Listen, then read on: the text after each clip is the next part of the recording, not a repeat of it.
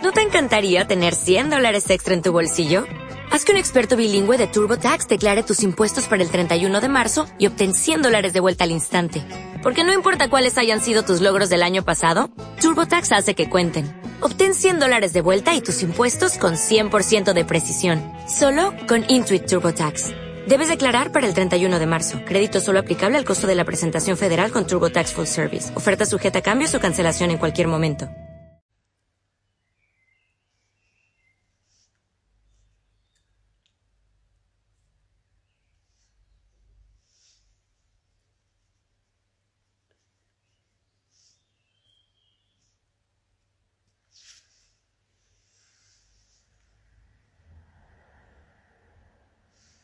Bueno, vamos a esperar a que se conecte Daniel. Estamos teniendo muchísimos problemas técnicos. Vamos a ver ahora.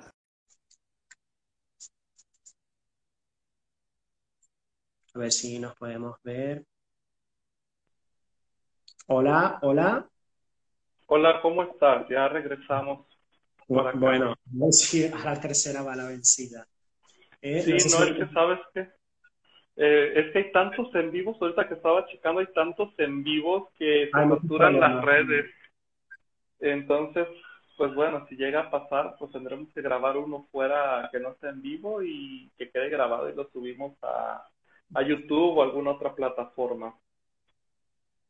Bueno, lo que, lo que, estábamos, hablando, Daniel, era acerca de el, el, tema de la prevención del, del, coronavirus, ¿no? Que principalmente eh, nos preguntan mucho acerca de eh, cómo realizar esa, esa, prevención, ¿no? que como tú bien has hablado, era principalmente manteniendo esa distancia social aproximadamente de uno o dos metros de, distancia, ese eh, lavado de manos frecuente, evitar pues tocarse la cara, tocarse los ojos, tocarse la boca, utilizar algún pañuelo desechable a la hora de toser o de estornudar, o incluso tocar, pues estornudar o toser la parte interna del, codo. Esas han sido las principales medidas de, prevención que exactamente la utilización de, esos eh, geles antibacteriales, ¿no? Que como tú bien habías dicho, uh, Daniel, tú como experto en, en dermo, la gente se, eh, como químico biólogo, la gente pues se ha puesto a fabricar estos geles hidroalcohólicos, que evidentemente, como tú decías antes, pues eh, no funcionan estos geles, no son productos que realmente tengan una calidad, no son productos que realmente sean eficientes a la hora de desinfectar. Generar un gel hidroalcohólico no es simplemente mezclar alcohol con glicerina. Hay que eh, realizar eh, determinadas mediciones y pasan determinadas normas de, fabricación y evidentemente pasan estudios de calidad. Eso es muy importante eh, transmitirlo a, toda la gente que, que no puede, porque realmente pues, ha habido aquí también en España como un boom acerca de la fabricación de estos geles hidroalcohólicos, ¿no? Que al final incluso la sobreutilización de estos productos que no tienen esta, esta, calidad, pues están afectando muchísimo al manto hidrolipídico de nuestra piel, pueden resecar muchísimo nuestras manos y al final, pues realmente eh, estamos eh, potenciando muchísimo incluso hasta la entrada de, otros patógenos, ¿no? Tú mismo también habías empezado a decir el tema de la mascarilla, cosa que a mí me parece fundamental. Si realmente vamos a utilizar mascarilla, que recordar que no todas las mascarillas sirven, no todas las mascarillas son, son iguales, no todas las mascarillas protegen. Evidentemente, si vamos a utilizar eh, mascarilla, eh, hay que utilizarla bien, siempre, pues evidentemente manipulando la mascarilla por las asas, nunca tocar la parte central de la mascarilla. La mascarilla una vez se queda colocada no se manipula bajo ninguna circunstancia. Evidentemente todas las mascarillas no tienen un tiempo de duración elevadísimo, ni una mascarilla puede durar pues seis días o, 28, 28, días o un mes, como hemos visto aquí en muchos casos en, nuestras farmacias, gente que utilizaba mascarillas. Bueno, evidentemente eh, todo estaba muy relacionado con, con el desabastecimiento de estos productos, pero hay que advertir de que las mascarillas tienen un tiempo de duración y muchas de ellas no son reutilizables. Aquí Daniel me, me pregunta mucho sobre si una mascarilla pues, se puede desinfectar si yo puedo reutilizar una mascarilla desinfectándola continuamente o pulverizándole alcohol o pulverizándole cloro o, lejía, ¿no? Ese hipoclorito de, sodio o, si realmente em, eh, podemos meterla en el microondas o en la lavadora. Bueno, eh, en determinadas universidades europeas se eh, está estudiando estos procedimientos de desinfección, pues con ozono, con vapor, con la radiación ultravioleta, pero no son procedimientos que podemos llevar a casa. Las mascarillas, evidentemente, serán reutilizables siempre y cuando la caja lo indique, el modelo exactamente lo indique, pero no podemos estar continuamente desinfectando estos productos más que nada porque si metemos una mascarilla en el microondas o metemos una mascarilla en, la lavadora, pues podemos modificar muchísimo esa capacidad de, filtración y utilizar un producto eh, que no sirve para absolutamente nada. Sí, efectivamente. En este caso, eh, como mencionas, hay muchos tipos de mascarillas. Eh, evidentemente, las de uso médico hay que dejarlas para los médicos, ¿no? Las mascarillas quirúrgicas, eh, las N95, porque en realidad en, en la calle, como a veces les menciono a las personas, pues no anda el virus volando. Es más recomendable utilizarlas. Yo las utilizo sobre todo de, de tela cuando voy a un supermercado, porque y, lentes de seguridad. No falta la persona que te pasa enfrente y te tose. O sea, ya me ha pasado, voy y te, así enfrente de ti. Entonces lo que tratamos de evitar es que me caigan esas gotículas a la cara.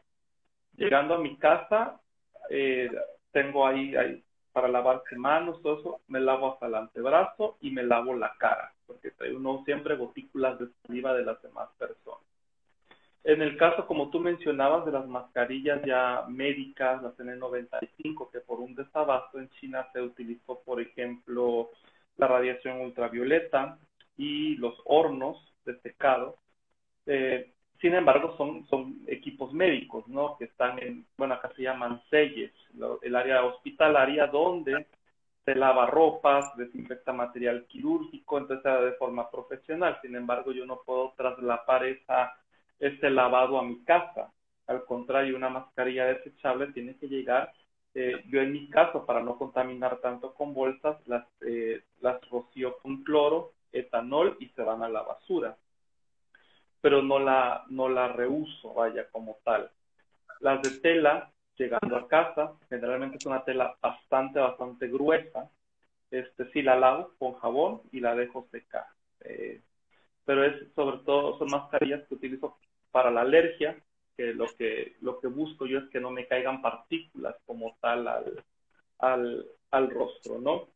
Y lo que comentaba hace rato, por ejemplo, en el caso de, de SARS-CoV-2, porque hay un SARS-CoV que es el uno, que fue el, primero que, que tuvimos, eh, los receptores, como tú mencionaste al inicio, pues hay estos cepitos, estas proteínas de, del virus que se van a unir a un receptor. Es por eso que el virus no nos va a, pues, a contagiar, no se nos va a contagiar, por ejemplo, a través de la piel.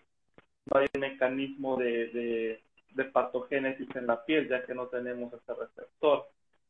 Eh, sin embargo, si en las mucosas se está analizando, todo, sobre todo en Corea, que a través de heridas es muy posible que pueda a través de vasos sanguíneos que sí tienen el receptor ACE, que pueda haber una infección, pero no es, vaya, no es algo común, solo está en, estudios. Sin embargo, eh, muchas de las personas que vemos, sobre todo en memes en México, que utilizan guantes, y vos siempre me preguntan, ¿por qué no usas guantes? Yo tengo pues, guantes de trabajo, que eh, trabajo en laboratorio, ¿por qué no son necesarios? Me lavo las manos, me pongo alcohol y sigo mi vida. Sin embargo, con el guante te da una falsa seguridad y veo a la gente con guantes metiéndose, ya me desinfecté las manos, se mete el dedo a la nariz, se mete el dedo a la boca o está comiendo algo con el guante sin haberlo lavado. Entonces, eh, da una falsa seguridad, ¿no? En dado caso, una persona que tiene una dermatitis utiliza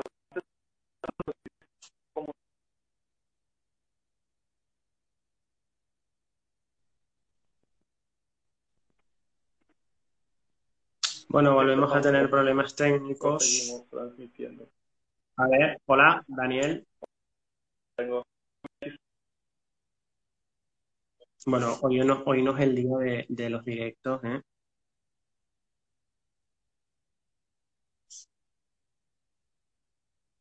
Imposible. No sé si a mí me siguen viendo, chicos. Daniel, hola. Ya, ya regresaste, ya regresaste. Ya te veo. Sí, sí, sí. Bueno, no es el día de los directos. ¿eh?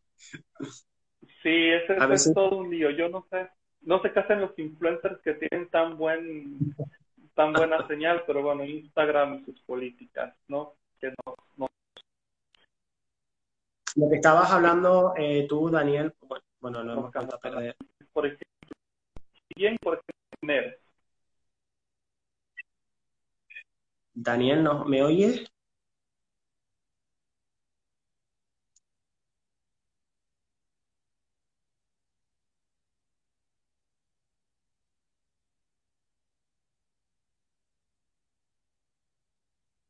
Hemos perdido nuevamente a Daniel por tercera vez.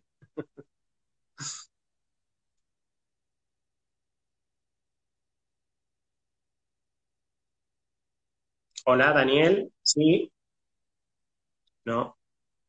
Ok, ya nos empezamos a...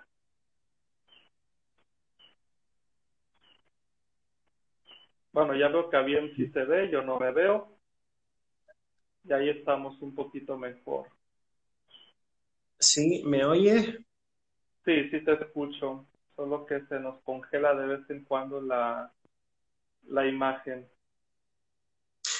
Lo que estabas hablando realmente eh, aquí en España también nos ha eh, surgido mucho, de hecho es una cosa que solemos ver muchísimo, eh, esa gente que va al trabajo o que va a comprar o que va a estar paseando por la calle y contienen esos guantes. Bueno, realmente aquí el gobierno de España ha dicho que los guantes solo son necesarios si realmente estamos en contacto directo con una persona infectada por coronavirus y que los guantes pueden dar esa mm, falsa sensación de seguridad, que los guantes realmente se están comportando como si fueran nuestras manos. Por tanto, eh, podemos contribuir muchísimo a expandir la infección o a facilitar el contagio utilizando eh, los guantes. Así que hay que tener muchísimo cuidado porque, bueno, la gente pues con el guante piensa, se siente mucho más segura, se toca la cara. Eh, eh, se mete la mano en la boca, se utiliza, se toca la nariz, se toca los ojos y hay que tener muchísimo cuidado. Aquí en España estamos continuamente advirtiendo de este mal uso de, los guantes como productos de, seguridad.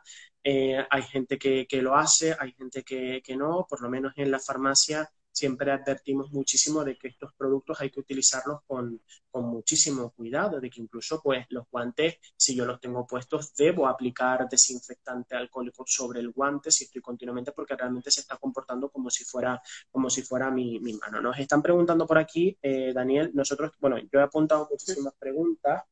Em, acerca del tema del, coronavirus y, y de la superficie. Eh, aquí en España, por lo menos, eh, ha salido muchísimo esta noticia acerca de que el coronavirus pues, puede estar eh, durante X tiempo en determinadas superficies, ¿no? Y que realmente si yo toco esa superficie y luego pues me paso la mano por la cara o me meto la mano en la boca o en la nariz o toco los ojos, me puedo contagiar, ¿no? Bueno, esto es cierto, ahora tú me darás un poco tu, tu opinión, esto es cierto hasta cierto punto, ¿vale? Porque sí que se ha visto que el coronavirus está en la superficie y que dependerá muchísimo del material en el que se encuentre. Por ejemplo, el acero es el que en mayor tiempo permite de supervivencia el coronavirus en esa superficie, ¿no? Sin embargo, em, si yo toco una superficie pero no me toco la cara y me estoy lavando continuamente las manos, la capacidad de infección por ese objeto contaminado casi nula, porque realmente utilizamos mecanismos de protección y mecanismos de, barrera para, eso, ¿no? También va a depender mucho de, la temperatura y determinados factores de humedad que se encuentren en el ambiente para favorecer esa, supervivencia del virus en esa superficie, ¿no? También hay que tener en cuenta de que eh, no es lo mismo que esté el virus en la superficie eh, a que esté la suficiente cantidad de virus como para que haya una transmisión. Por tanto, me separa el vídeo, o sea, no, no podemos Instagram. Hola, ¿sí? ¿Me oye? Ya, ya, sí, aquí estoy, aquí estoy. Entonces, realmente eso a la gente le ha alarmado muchísimo. Sí que evidentemente pues se ha visto el coronavirus en esa superficie, pero la capacidad que tengan esos objetos para transmitir el, virus está bastante en, duda aún, ¿vale? Porque si yo toco un objeto, me, toco la cara y demás, mm, pues evidentemente nos podemos contagiar, pero si utilizamos esas medidas de, de seguridad, nos estamos lavando continuamente las manos, Daniel.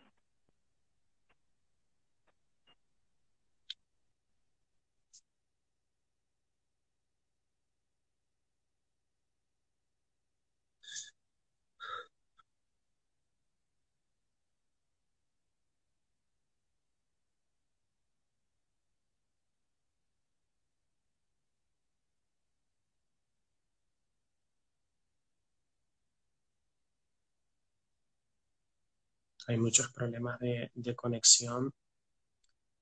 Mm, mm, mm. Em, pese a todo, ¿vale? De, hecho, es como la quinta o sexta vez que, nos intentamos conectar, pero hay bastantes problemas con, Instagram. Me temo que vamos a tener que posponer el directo.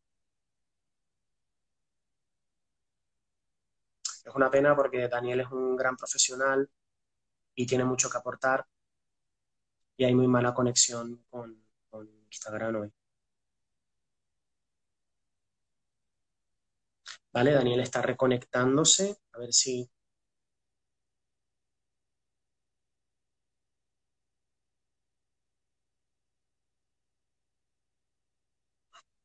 Parece que Daniel en, en, el sitio en el que está, pues le llega muy mala conexión a ver si Daniel cuando esté, pues, mm, mm, en, eh, Daniel cuando esté en Ciudad de México, eh, le puede, puede tener mucha mejor conexión a Internet.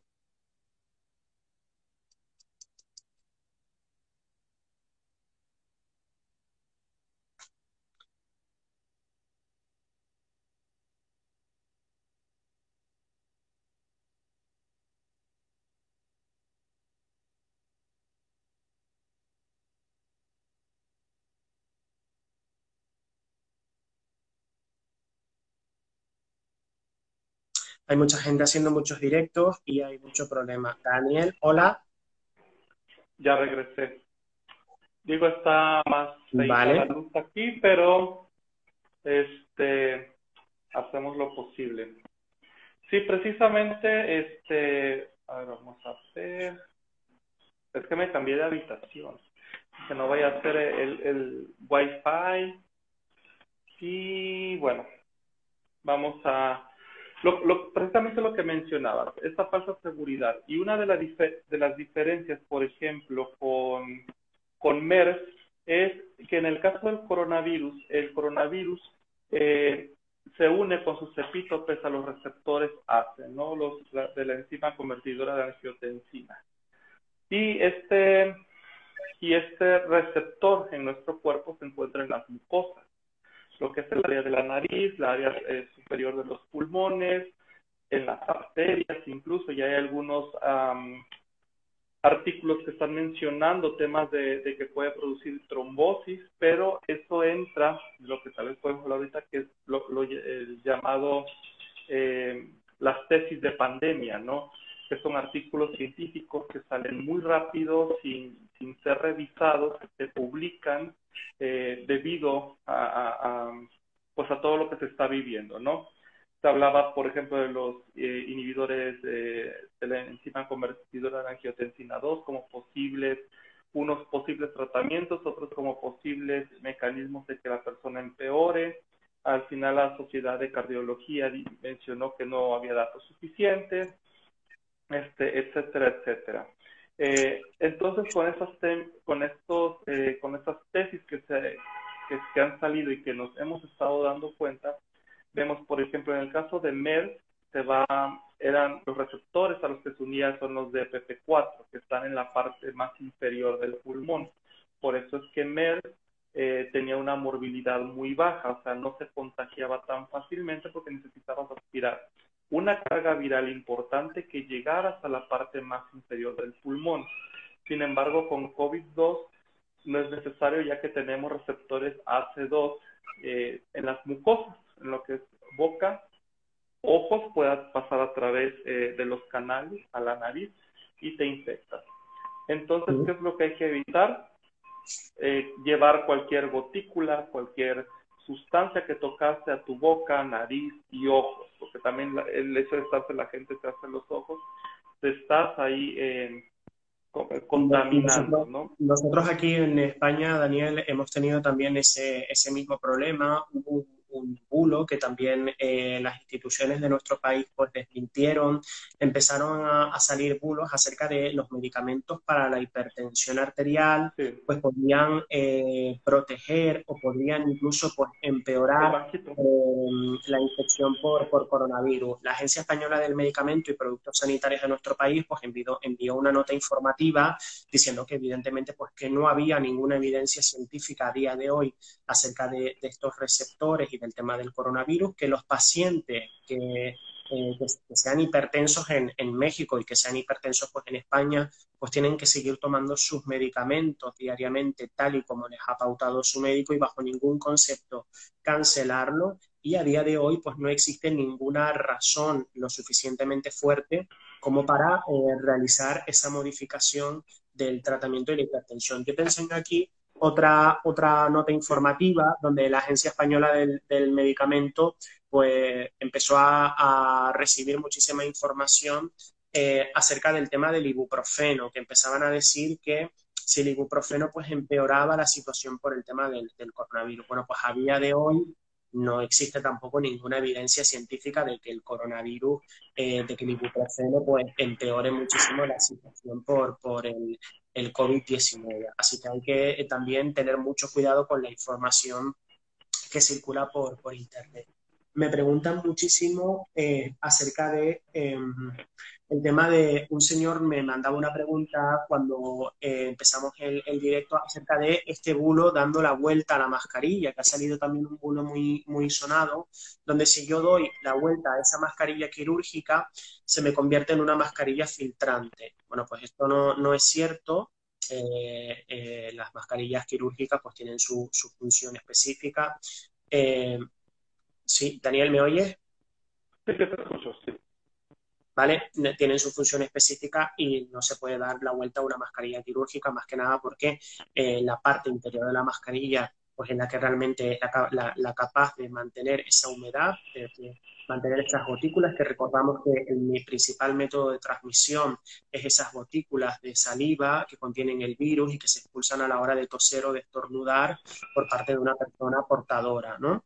Y que realmente pues estas gotitas eh, tienen un determinado tamaño y un determinado peso y que por acción de la gravedad pues mm, llegan hasta cierto hasta cierta distancia. Por eso decimos lo del distanciamiento social, porque se ha visto que esas gotas son capaces de eh, mantenerse eh, durante uno o dos metros, ¿no? No son capaces de viajar largas distancias por el aire y son capaces de viajar 8 metros como, hemos llegado a, oír. Por eso el distanciamiento social y mantener esa distancia de seguridad es una medida de prevención, porque si yo estornudo, esas gotículas solo son capaces de llegar uno o dos metros de, distancia, ¿no? Y evidentemente, pues darle la vuelta a la mascarilla no es una, una función ni es nada recomendable, más que nada porque no serviría, sería una medida ilógica. Daniel, también me preguntan acerca de el tema de eh, la cosmética. Tú como eh, amante de la dermo y como químico, eh, aquí en España ha sonado muchísimo un bulo acerca de que las cremas, el maquillaje y demás, pues pueden contener coronavirus. Ok.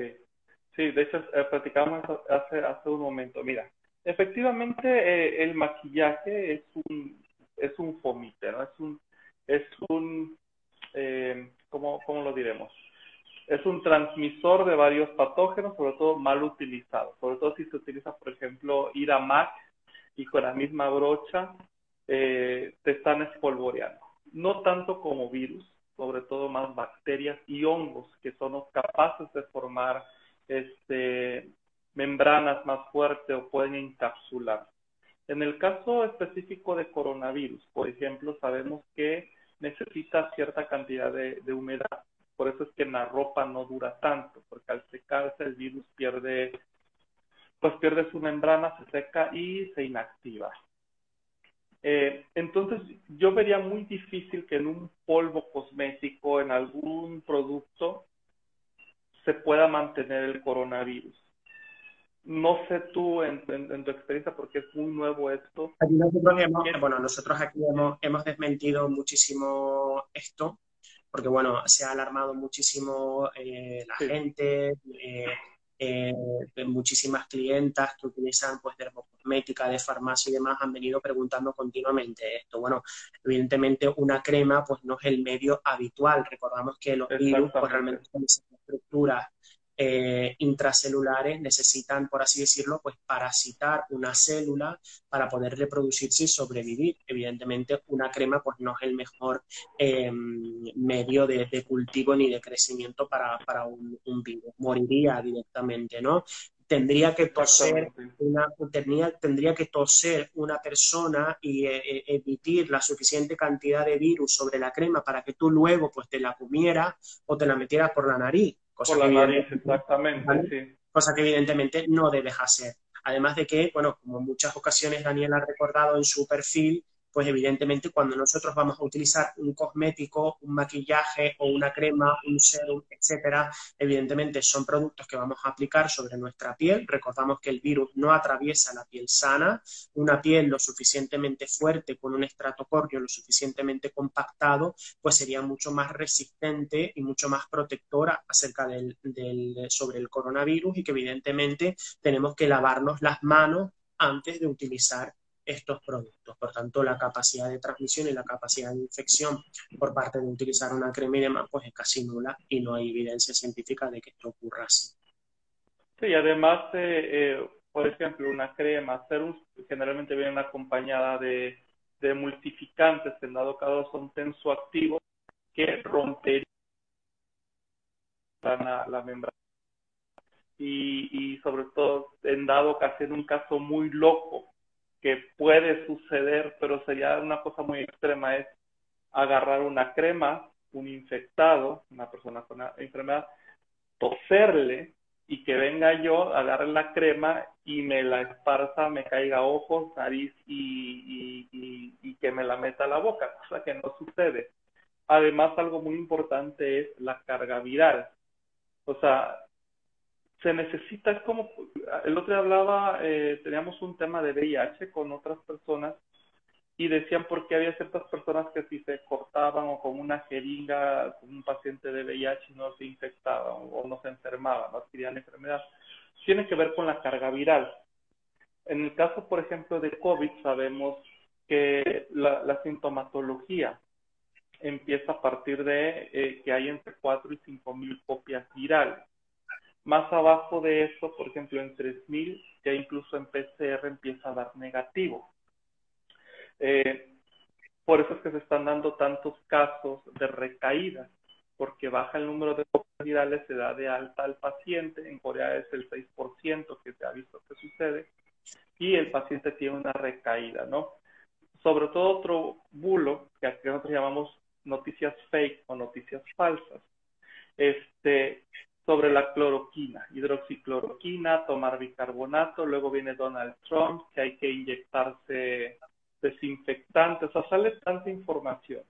Se ha hablado de la ivermectina, incluso acá en algunos colegios farmacéuticos se empezó a publicar la ivermectina como posible, nitazosanida, y lo que les comentaba, o una cosa lo que se hace in vitro, por supuesto, si yo pongo eh, al virus en un tubo de ensayo con nitazosanida, el virus se va a inactivar, pero va a pasar lo mismo que si le pongo cloro, si le pongo alcohol, y no por eso es que yo me vaya a inyectar cloro o, me vaya a inyectar eh, eh, etanol, no son los mecanismos por los cuales funciona un medicamento, ¿no? En este caso, o, o bien va a ser una vacuna o tiene que ser algún eh, anti, antiviral que funcione específicamente eh, para, para, el producto. Entonces, pues en, en cosmética es más posible o es muy común, sobre todo maquillajes y productos que se comparten, que haya un hongo. Y al haber este hongo por competición o bacteria, desplazaría a cualquier otro microorganismo, en este caso, en este caso, este, un virus. Entonces creo que por aquí desmentimos un poquito de, ese mito del uso de la cloroquina.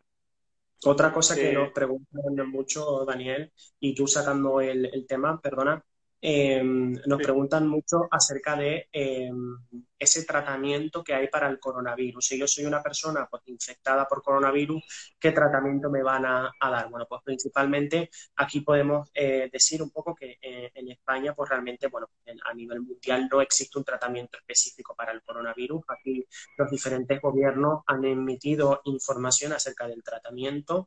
Realmente los pacientes pues suelen tomar medicamentos sintomáticos, ¿no? Pues suelen tomar pues algún eh, paracetamol o, suelen tomar eh, algún antiinflamatorio, algún analgésico para controlar esa fiebre, suelen tomar algún antitusivo y demás. Sí que a nivel hospitalario y a, nivel de pacientes mucho más graves se están utilizando principalmente un medicamento que se denomina Remdesivir, que es un medicamento que se utiliza para, que se estudiaba para el ébola y que ha empezado a dar algunos resultados, ¿no? O incluso también se están utilizando medicamentos antirreumáticos como la cloroquina, la hidroxicloroquina, que parece que han visto, entre comillas, eh, esa, esa protección y que están evitando que el virus se replique, o incluso también están utilizando medicamentos para el VIH, ¿vale? Pero todo esto es usos compasivos en, hospitales con muchísimo control médico, etcétera, ¿no? A día de hoy también nos preguntan muchísimo acerca del tema de la vacuna, si realmente pues se va a sacar la vacuna ya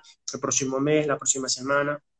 Bueno, pues evidentemente eh, aquí en España hoy, hoy salía en, un medio de comunicación eh, investigadores de la vacuna, realmente se tiene un prototipo de vacuna, eh, que parece ser que, se tiene mucha esperanza en, ella, que va destinada sobre todo a las proteínas S, a estas proteínas que nos enseñábamos en, la imagen de antes, a estas proteínas de superficie, ¿vale? Pues se va destinada esa vacuna sobre todo a estas proteínas que se encuentran sobre la superficie que realmente pues están evitando que el virus entre en nuestras células. Pero bueno, el siguiente paso va a ser estudiar esta vacuna en, en ratones y hay que tener bastante, bastante cuidado. Em, nos preguntan muchísimo aquí también, Daniel, acerca de la desinfección, de cómo realmente hay que desinfectar los alimentos o hay que desinfectar nuestra casa. Tú como, como químico mm, eh, has, puesto y has indicado muchísimo esas soluciones de, cloro, ¿no? Así es. Sí, de hecho, eh, hay una solución eh, sobre todo, ya sabes, en farmacia más antigua, la solución de Dakin eh, modificada para estabilizar el cloro. O sea, se puede utilizar generalmente todos los estudios que se, que se hacen con el cloro es uno de los más eficientes desinfectantes.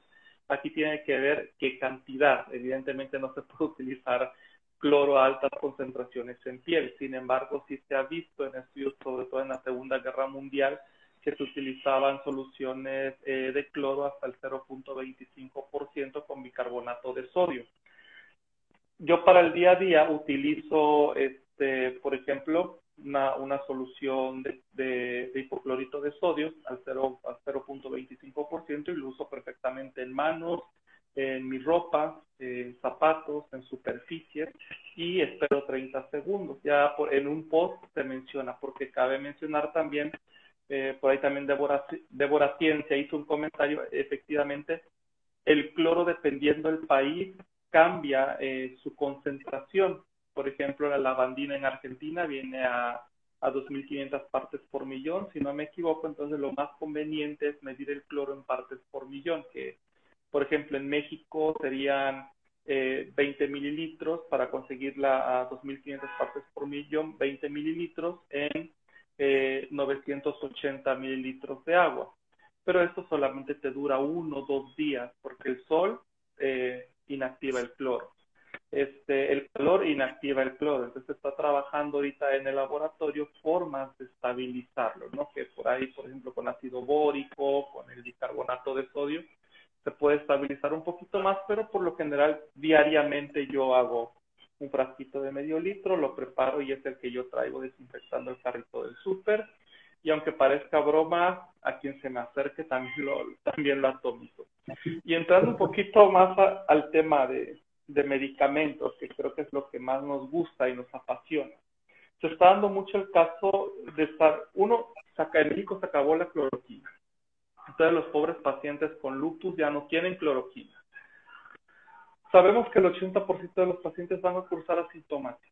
Entonces, estar tomando cloroquina, que sabemos que es un medicamento que produce daño hepático, produce daño en el corazón, produce daño en la retina y más si es sin un uso apropiado, pues no tiene caso utilizarlo. ¿no? Esto se tiene que dejar a pacientes que en verdad ya están en, eh, en un hospital con una infección, bueno, sí, con una infección muy severa.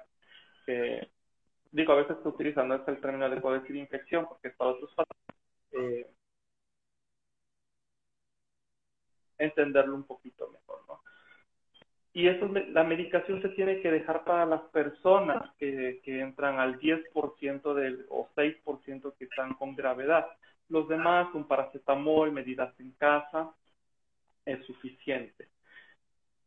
Otro bulo que también, otra noticia fake, porque a veces me pierdo en lo que estoy hablando, y antes de que se me olvide, es cómo elevar el sistema inmune, porque la gente dice que con vitamina C, están vendiendo suplementos, están vendiendo una serie de, vacunas. Y aquí me gustaría aclarar algo, ¿no? Que, que sabemos en inmunología. La única forma de prevenir el coronavirus es una que te haya dado para formar los anticuerpos específicos. Otra es la vacuna. Por mucha vitamina C que tomemos, y cualquier otro producto que ayude evidentemente al sistema inmune, no va a evitar que nos dé un coronavirus. ¿Por qué? Porque no tenemos los anticuerpos necesarios contra él, ¿no? Que, se ha visto que el 90% de pacientes forman anticuerpos neutralizantes. Pero también como se vio, ustedes están más cerca de, Francia, no sé, en España, o tú me vas a decir que gran parte de los fallecidos fue por la, tormenta de citoquinas. Es decir, personas con un sistema inmunológico sano presumiendo mi sistema inmunológico está bien y nos jugó en nuestra contra. ¿Por qué? Porque eh, en este caso los macrófagos empiezan a detectar el virus, empiezan a elevar las citoquinas y empiezan a hacer un ataque masivo, en este caso células de, del pulmón, y es donde vienen los problemas, trombosis, vienen problemas este, pulmonares, vienen problemas más severos, y esto es en pacientes sanos, con un sistema inmunológico, digamos, sano. Y actualmente lo que se está haciendo es, no hay forma de saber quién sí va a tener un, ataque de una tormenta de citoquinas y quién no. Sin embargo, sabemos que eh, cuando hay muchas citoquinas, como estimulan el hígado, aumenta la ferritina y aumenta la proteína C reactiva. Entonces, llevando un control de estos dos parámetros, podemos predecir este paciente va a tener una tormenta de citoquinas.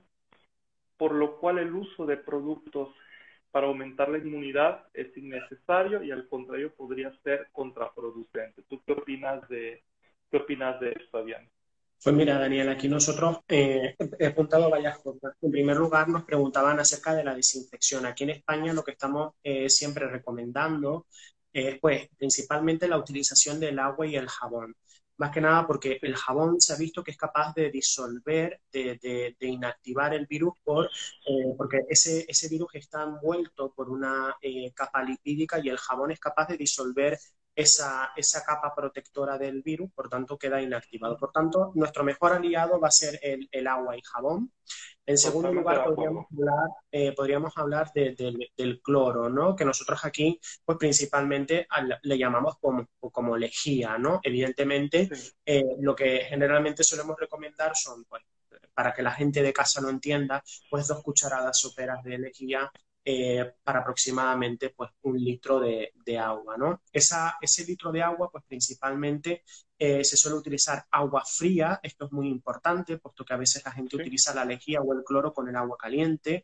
El cloro se evapora con muchísima facilidad, Por tanto, eh, utilizar agua caliente con cloro no va a servir para absolutamente nada. Vamos a evaporar el, cloro. Además de que esas, esas soluciones de cloro que vamos a utilizar pues, para desinfectar las superficies de casa, para fregar el suelo, para limpiar los muebles o para limpiar los pomos de las puertas, los metales que tenemos en casa, se tiene que preparar para el día. Si yo la preparo por la mañana y limpiaré por la tarde, pues al día siguiente, si voy a volver a desinfectar, tendré que preparar otra, otra disolución de, de lejía. También podríamos hablar un poco de, del agua oxigenada a concentraciones aproximadamente del 0,5% o incluso la desinfección con alcohol. ¿Qué pasa? Que estas medidas utilizadas a nivel doméstico, pues yo no podría limpiar mi casa con litros y litros de alcohol o litros y litros de agua oxigenada. Eso es una medida totalmente ilógica y tendría un gasto económico enorme.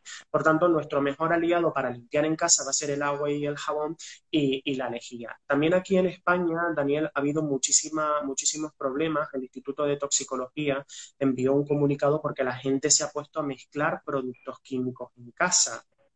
La gente ha empezado a mezclar pues, agua oxigenada con lejía, ha empezado a mezclar amoníaco con lejía, ha empezado a mezclar alcohol eh, con, con, lejía y demás. Bueno, pues esto no se debe hacer bajo ningún concepto.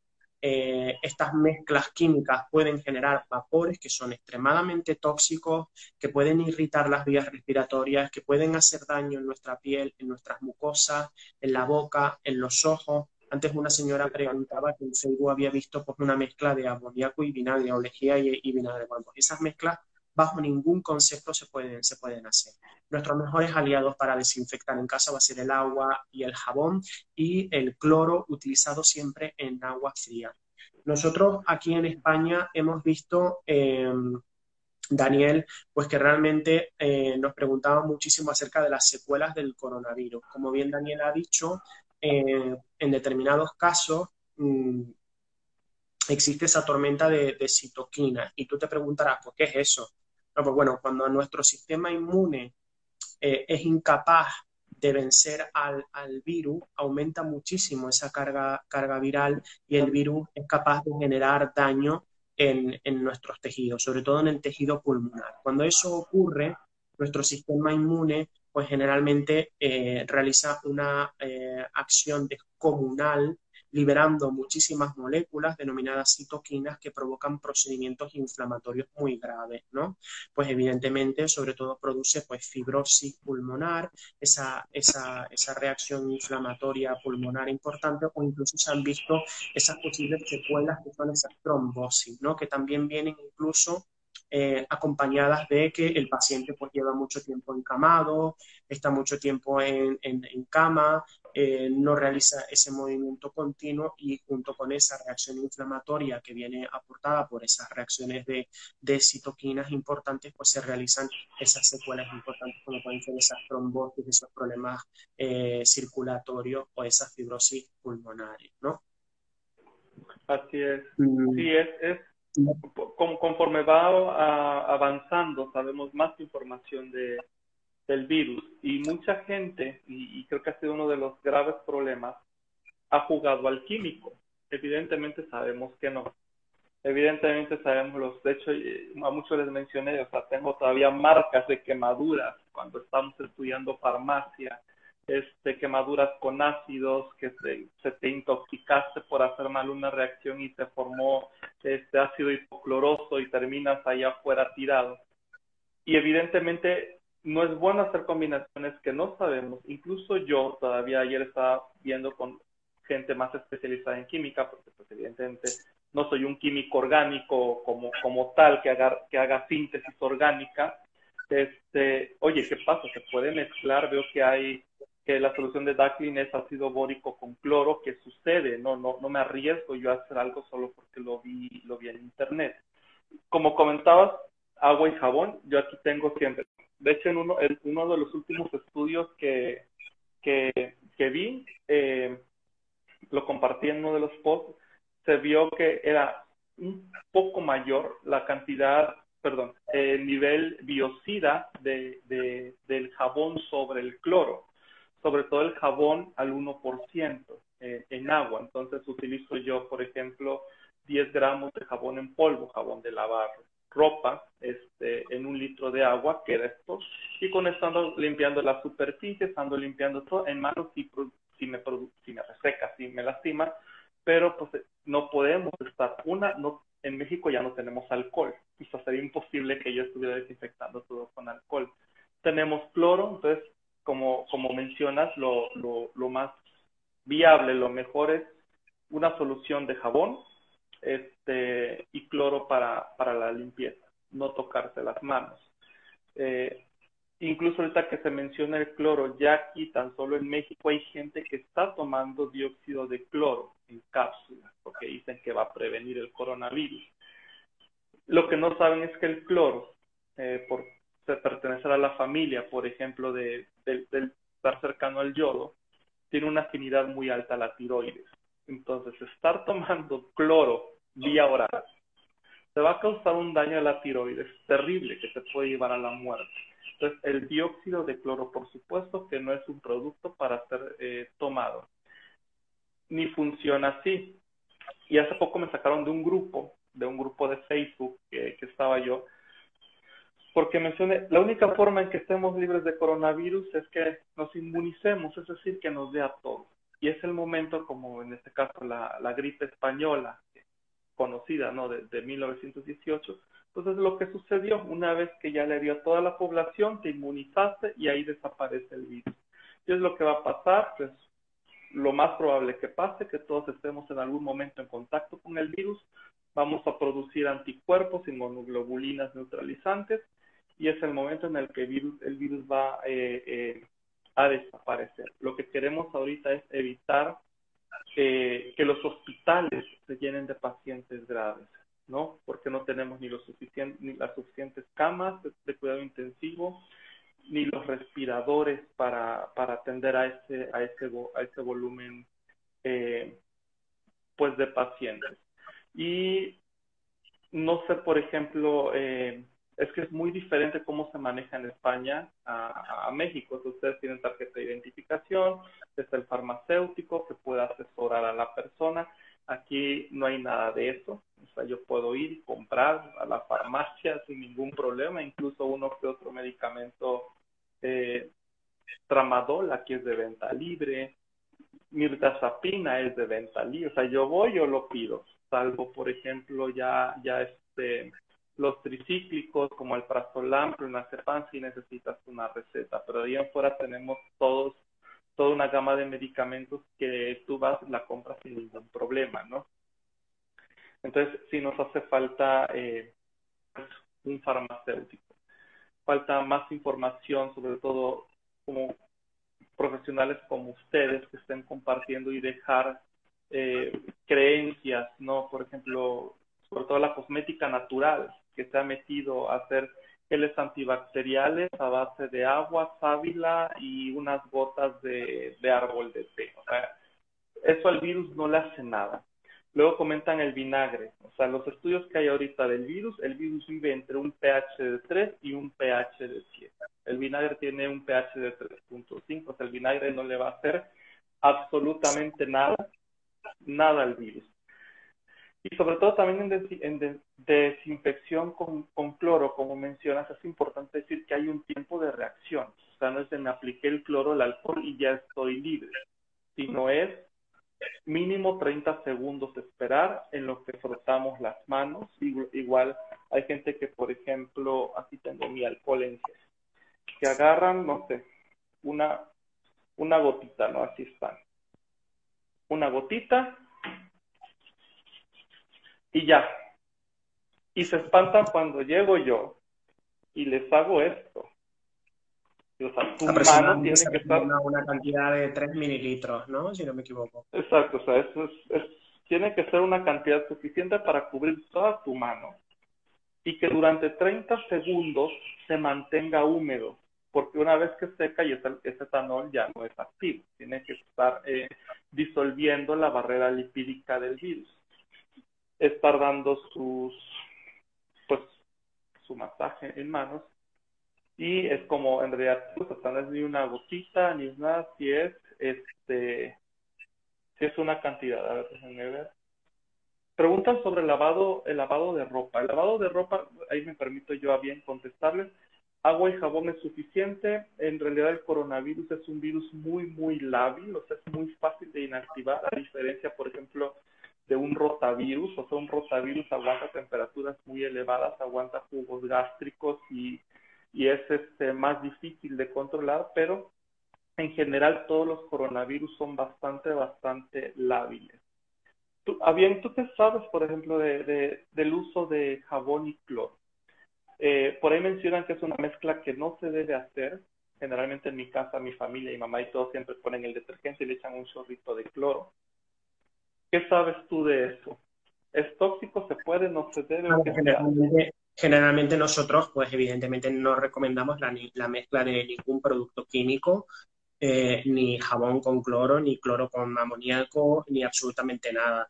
De hecho, era lo que habíamos comentado anteriormente, Daniel, el, agua y jabón como primera opción. Evidentemente estoy de acuerdo contigo en esa desinfección de la ropa. De hecho, aquí han salido protocolos para la atención de aquellos pacientes infectados por coronavirus que se encuentran en aislamiento en casa. Esa ropa pues se lava principalmente como tú dices, ¿no? Con agua y jabón y se recomienda incluso puedes utilizar agua y jabón, lavarlos en la lavadora con agua caliente a partir de 60 grados aproximadamente, ¿no? Eh, eh, para esa persona que pregunta acerca del jabón y la mezcla del cloro, pues evidentemente bajo ningún concepto realizar ningún tipo de mezcla. El agua y jabón va a ser nuestro mejor aliado para matar al, coronavirus y para desinfectar esa superficie va a ser pues principalmente el cloro. Nos preguntan muchísimo, eh, Daniel, acerca de em, si el coronavirus pues se transmite por el aire, ¿no? O que si el coronavirus em, está esperando por fuera de la puerta de casa eh, y cuando salga me, voy a infectar. Bueno, pues esto ha sido un bulo que ha generado muchísima confusión aquí en España. Eh, hay que saber en primer lugar que, el coronavirus pues, se transmite, eh, como bien Daniel ha dicho, a través de esas gotitas de saliva que se expulsan a la hora de toser o de estornudar. Y que estas gotas cuando se expulsan, pues principalmente contienen un determinado tamaño y tienen un determinado peso y en su interior contienen el virus. Estas gotas, por acción de la gravedad, pues principalmente no son capaces de viajar ni largas distancias, ni 8 metros, ni, ni, ni 2 kilómetros, ni son capaces de viajar por el aire volando, ni nada de esto, ¿no? Sí lo que se ha visto es que eh, en determinados procedimientos médicos, eh, cuando se, por ejemplo, se intuba a un paciente eh, con un respirador a nivel hospitalario, estas gotitas de saliva se pueden hacer mucho más pequeñas y se pueden eh, aerosolizar. Es decir, estas gotitas pues son más pequeñas aún y por tanto sí que pueden estar un poco, pues, eh, por así decirlo, como flotando en el ambiente, pero van a estar flotando durante un tiempo determinado y en ese espacio médico específico donde se está realizando la intubación del paciente. Por eso los profesionales sanitarios que intuban a los pacientes utilizan las mascarillas de máxima eficacia de filtrado, que son las mascarillas FFP3. Pero bueno, a día de hoy no existe muchísima evidencia científica acerca de esto. Sí que eh, se han visto en determinados estudios de, de institutos mm, científicos de Finlandia que parece ser que, bueno, que la tos seca pues podría eh, emitir partículas muy pequeñas de un tamaño menor a 20 micras y que a lo mejor estas partículas pues pueden pasar en los pasillos del supermercado y demás. Pero bueno, todo esto es investigación, todo esto no, no está, por así decirlo, totalmente sentado, no es información eh, que realmente esté confirmada al 100%, ¿no?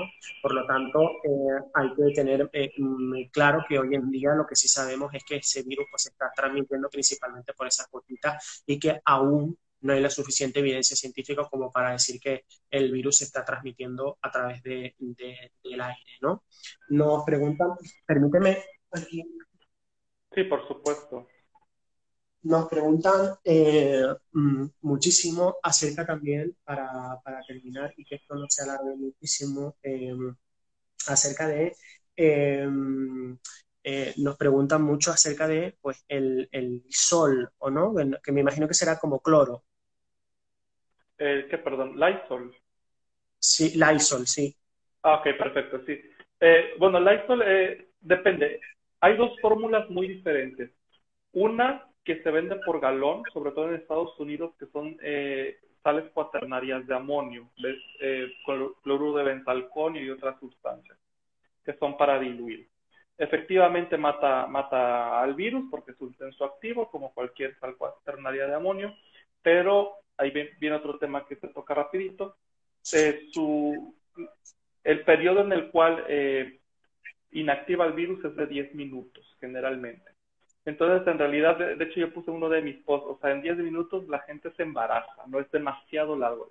Un buen desinfectante tiene que ser de una acción corta. Lysol en aerosol en México eh, es una mezcla de cloruro de benzalconio este, con alcohol etílico al 70%. Entonces, en realidad, Lysol es alcohol. O sea, uno puede traer en su, ah, claro, un precio elevadísimo puedes tener tu alcohol en un, no sé cómo le llamen ustedes en España esto, acá es un atomizador, y ahí yo traigo, entonces la atomiza sí es lo mismo que, que un Lysol, que el activo es 70% de etanol y 1% de cloruro de benzalconio, que es el que se utiliza en, en, aerosol. Este, este, es el Lysol. Entonces, eh, de hecho en México, aprovechando, están, están saliendo muchos desinfectantes. Por supuesto, mira, el virus va a morir incluso aunque no le hagas nada. Aquí depende la cantidad de tiempo. Entonces, un producto, una sal cuaternaria de amonio, ¿va a matar al virus? Sí. El problema es en qué tiempo lo hace. Muchos productos pueden matar al virus, pero si tarda mucho, o sea, imagínate que yo me desinfecto las manos con cloro de benzalconio, 10 minutos es demasiado tiempo. O sea, en 10 minutos ya me agarré la nariz, ya me agarré el ojo, ya comí, ya me agarré la cara, la barba y hice un montón de cosas. Por eso es que antes de comprar un desinfectante tenemos que investigar. De hecho, yo tengo un post que es, el de persistencia de coronavirus en, superficies inanimadas. Y ahí vienen los productos que lo inactivan. Este, hay que ver en cuánto tiempo va, va a inactivar al virus, que es, que es eh, lo, lo, más importante, ¿no? Entonces, no sé, va a haber más preguntas, yo creo que más adelante podemos hacer algún otro contestando las preguntas, no sé si quieres. Sí, para, este, acabar, para, para, para, acabar un poco, pues nos preguntan acerca de los protocolos de viaje. Aquí, por lo menos en España, no se permite viajar a no ser que sea extremadamente eh, necesario o eh, incluso no solo extremadamente necesario, sino acreditable también.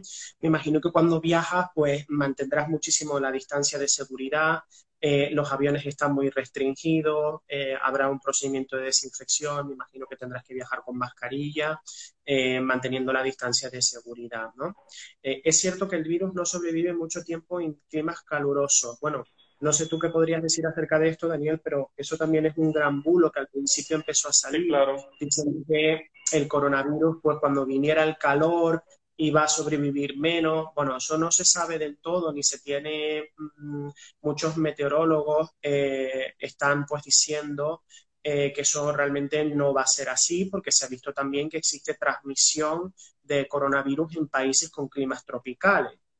Por tanto, no se sabe si las altas temperaturas realmente va a afectar muchísimo a la transmisión. Eso a día de hoy no hay evidencia científica que pueda permitir y asegurar eso. Sí que a lo mejor pues cuando se, se confirme esto y cuando lleguen las altas temperaturas pues lo podremos ver. Pero a día de hoy no está todavía confirmado. Bueno, pues em, eh, a la quinta fue la vencida.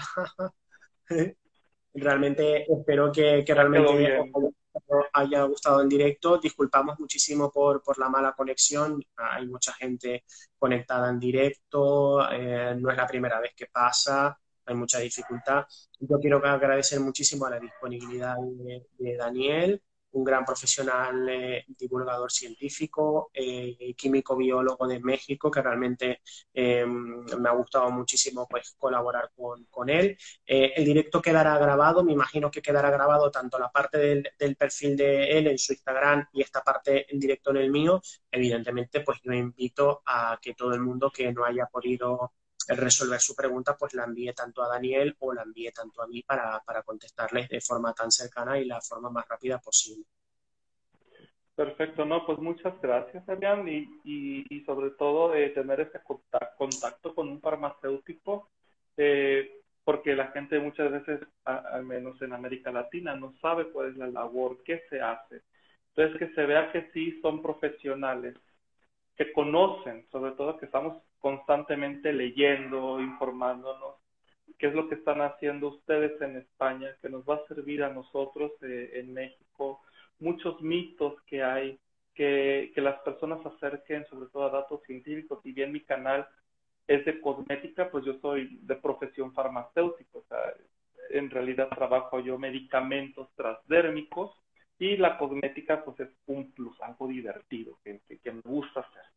Pero eh, en estos momentos que es un tema de salud, pues tiene que salir nuestro lado profesional, ¿no? A, desmentir todo lo que hay. Eh, en 10 segundos, en 10 segundos se corta el, el directo. Vale, pues saludos a todos y muchísimas gracias por la invitación. Gracias, Daniel, de verdad, eh, quedan 5 segundos. ¿No te encantaría tener 100 dólares extra en tu bolsillo? Haz que un experto bilingüe de TurboTax declare tus impuestos para el 31 de marzo y obtén 100 dólares de vuelta al instante.